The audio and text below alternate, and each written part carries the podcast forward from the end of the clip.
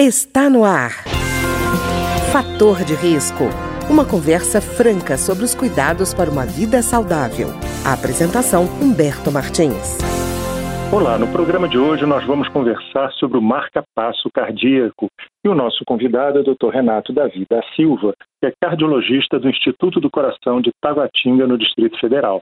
Doutor Renato, tudo bem? Tudo bem, como você está? Tudo tranquilo, doutor Renato. Diga uma coisa, doutor Renato, quando a pessoa fala marca-passo, para que, que ele é usado exatamente? Então, Beto, é, primeiro ponto é importante frisar que há hoje diferentes tipos de dispositivos cardíacos. O marcapasso é um deles. Na verdade, hoje a gente tem três tipos de dispositivos cardíacos eletrônicos implantados, que é um termo genérico que engloba todos esses dispositivos.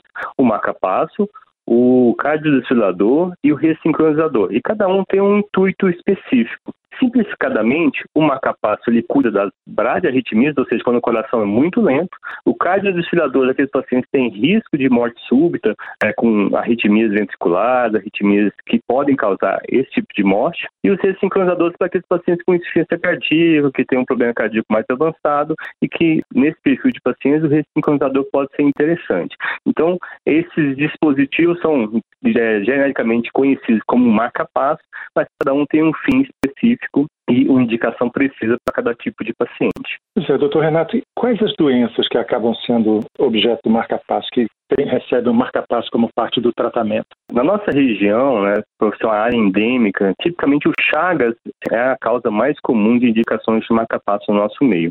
Geralmente essa doença que, ainda que hoje tenha reduzido os casos de doença de Chagas aguda, ainda temos muitos pacientes com doença crônica ali na década de 70, década de 60, né, que resultam em alterações no ritmo cardíaco, como bloqueios, e a indicação de marca-passo geralmente é para esse fim, para corrigir essas bradiarritmias, quando o coração está muito lento. Outra causa comum também é as doenças coronarianas, pacientes que já infartaram, que geralmente evoluem com doença cardíaca, podem também precisar desse tipo de dispositivo e às vezes até o próprio envelhecimento. Com o envelhecimento, algumas células começam a ficar com sua função lentificada, vamos dizer assim, e por vezes o marca-passo pode ser indicado. Então, geralmente esses são os casos mais comuns no nosso meio aí, quando a gente defronta um paciente com indicação desses dispositivos cardíacos. Doutor Renato, quando o senhor, como cardiologista, recomenda um desses equipamentos que a gente está chamando genericamente de marca-passo, a pessoa fica muito preocupada? Geralmente sim. Infelizmente, no nosso meio ainda um certo preconceito em relação a esses dispositivos, né? Felizmente, a medicina,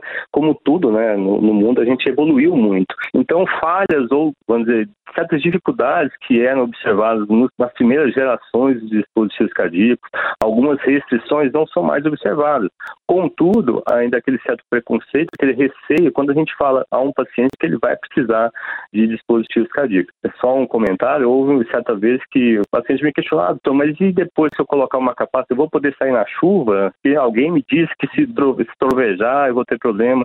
Então, assim, ainda é muito preconceito. Mas, felizmente, isso não ocorre. É importante salientar isso aos pacientes. O fato de você implantar um dispositivo cardíaco não vai mudar absolutamente nada, mas em quase nada a sua vida. Tá? Basicamente, o que você faz atualmente, você vai continuar fazendo. Na verdade, o intuito do dispositivo cardíaco é melhorar a qualidade de vida e, sim, também reduzir o risco de morte. Então, vai continuar fazendo o que, o que faz atualmente com melhor qualidade e melhor prognóstico. Mas, infelizmente, ainda há um certo receio, um certo medo né, a essa indicação, mas que, infelizmente, com a conversa, as orientações atuais, a gente tem mudado um pouco esse aspecto. Quer dizer, doutor Renato, quando há recomendação, é sinal de que a medicação por si só não vai resolver, né? Infelizmente, Humberto, alguns tipos de arritmias não são tratadas com medicações, principalmente as chamadas bradiarritmias, que resultam em coração lento, né?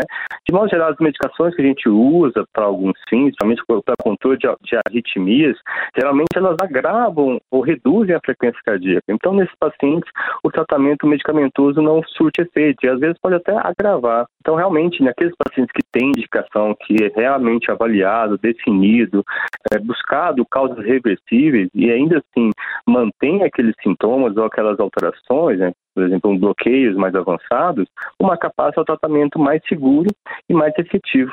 Tá? Então, nesse caso, realmente a medicação por si só não traz benefícios e o marcapasso sim aqui é resolutivo. Doutor Renato, me diga uma coisa. Por exemplo, quando o senhor fala que vai é, ser necessária a colocação de um marca-passo, eu imagino que o paciente fica preocupado com a cirurgia. Fica imaginando, uhum. poxa, isso deve ser uma cirurgia cardíaca complicada. É complicado? Uhum. Então, realmente, quando a gente fala com os pacientes, mas eles lembram em cirurgias cardíacas mais extensas, aquelas, vamos dizer, abrir o peito, né, como assim, incisões no externo. Não é isso. O implante de um marca-passo é considerado uma cirurgia minimamente invasiva. Basicamente, é um procedimento relativamente é, curto, geralmente uma, duas horas de procedimento. A anestesia, geralmente, uma anestesia local, mais uma sedação. E, tipicamente, o paciente recebe alta em 24 horas. O procedimento é feito através de uma incisão na região aqui próximo ao ombro, direito ou esquerdo, e por onde a gente deixa o, o dispositivo conectado ao coração através de eletrodos que são passados por, por, veias. Então, é um procedimento relativamente simples, não é um procedimento extenso, de grande porte, e como eu disse, a recuperação é bem rápida. Geralmente, em 24 horas, o paciente recebe alta, e assim, pós-operatório, que tem que manter algum, algum repouso, né, evitar alguns tipos de atividades, mas que geralmente, em torno de 4 a 6 semanas, é o suficiente para ela voltar, inclusive, a fazer atividade atividade física, caso queira. Doutor Renato, como é que é feito esse ajuste do marca-passo depois dele instalado? Como é que ele é programado, vamos dizer assim? O dispositivo ele precisa de uma avaliação regular. Geralmente, a gente faz uma avaliação no primeiro mês após o implante, no terceiro mês, então, e a partir daí a cada seis meses. Tá? A avaliação é bem simples. Cada dispositivo tem um programador específico, uh, uma espécie de um computador, né, que a gente conecta a um imã, e através disso a gente consegue fazer todo o ajuste tá, do dispositivo, avaliar se houve alguma alteração nesse período, é, definir se é necessário algum ajuste na programação, aumentar a frequência, reduzir a frequência, reduzir a resposta ou aumentar a resposta do dispositivo. Então, as consultas são, são necessárias ser reguladas, avaliar bateria também, tempo de bateria, que de modo geral, a duração de um dispositivo desse gira em torno de oito anos aproximadamente, um pouco mais e um pouco menos, a depender do paciente, mas é uma avaliação bem simples, que não traz nenhum risco ao paciente. Tá? De modo geral, é, é, a cada seis meses a gente faz essa avaliação, caso o paciente não tenha nenhum sintoma antes do, do período programado, e nessa avaliação a gente define se é necessário algum ajuste, mas sem nenhum risco, nenhum problema ou complicação ao paciente. E, doutor Renato, quando vai fazer a cirurgia, por exemplo, a pessoa toma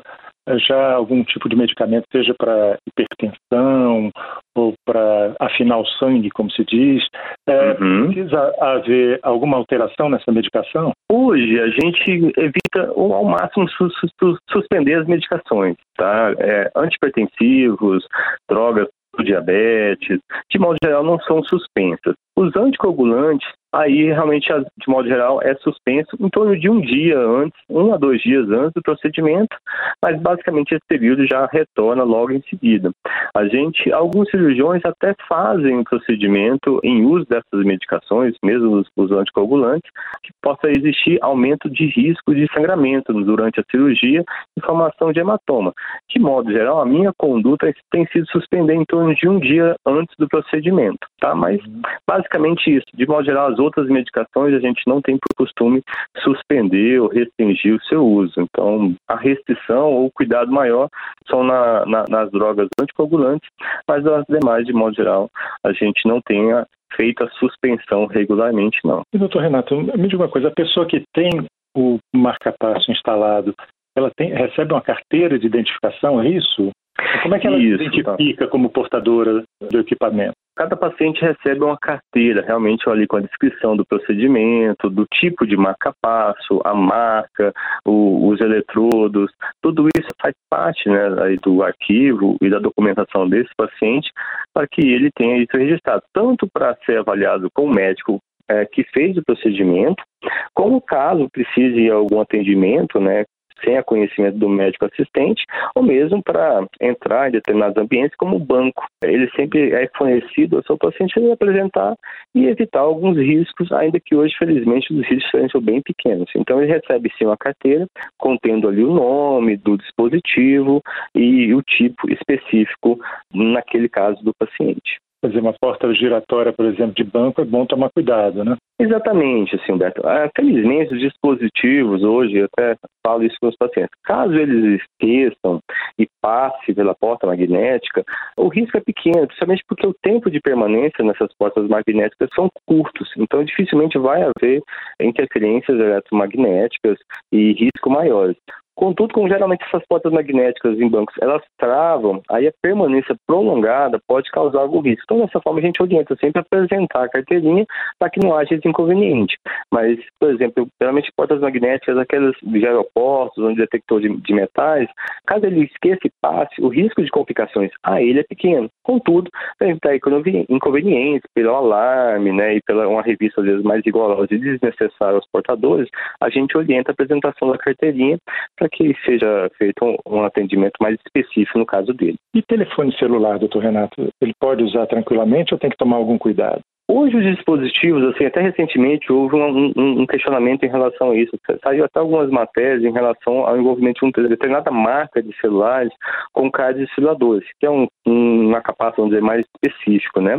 Mas houve depois uma avaliação, um estudo específico em pacientes, vamos dizer, em, em usuários desse tipo de dispositivo, e aparentemente essa interferência não foi aquela é, inicialmente imaginada. Contudo, a recomendação hoje é, é manter uma distância de segurança, ou seja, manter em torno de 15 centímetros o celular do dispositivo, o que permite o uso normal, o uso corriqueiro, né? O que eu oriento aos meus pacientes é sempre atender o telefone do lado contralateral ao marcapasso. Por exemplo, se ele tem um marcapasso à direita, atenda o telefone preferencialmente no, na orelha, no ouvido esquerdo, né? Para manter uma distância e inviabiliza qualquer possível interferência. Ainda que, como eu reforço, hoje os riscos de complicações são muito pequenos, porque esses dispositivos mais modernos são mais seguros a essas interferências externas, essas interferências eletromagnéticas. Então, geralmente, os celulares, a, a gente orienta, reforça essa, essa, essa distância, mas cada vez mais esse risco parece ser, ser felizmente, muito pequeno ou ausente. Doutor Renato, no caso dos exames, por exemplo, como ressonância magnética, o senhor falou de tempo de exposição, né? No caso de ressonância, às vezes o exame é demorado. Tem algum risco? A maioria dos dispositivos atuais, principalmente desde de 2000 para cá, como a gente chama, compatíveis com ressonância magnética. É, como eu disse, infelizmente, é, essa parte tecnológica evoluiu bastante, então os dispositivos se tornaram mais protegidos contra essas interferências externas, possibilitando até a realização da ressonância magnética. Mas é sempre importante é, reforçar que a gente tem essa segurança naqueles dispositivos que foram feitos com esse fim, ou seja, os, os dispositivos mais modernos, que realmente têm aprovação pelas próprias empresas para a realização da ressonância magnética. Além disso, é recomendado que haja um acompanhamento do técnico, do médico, para que haja programação, porque é, quando esse paciente entra em ressonância, ele entra numa espécie de modo de segurança, o marcapasso.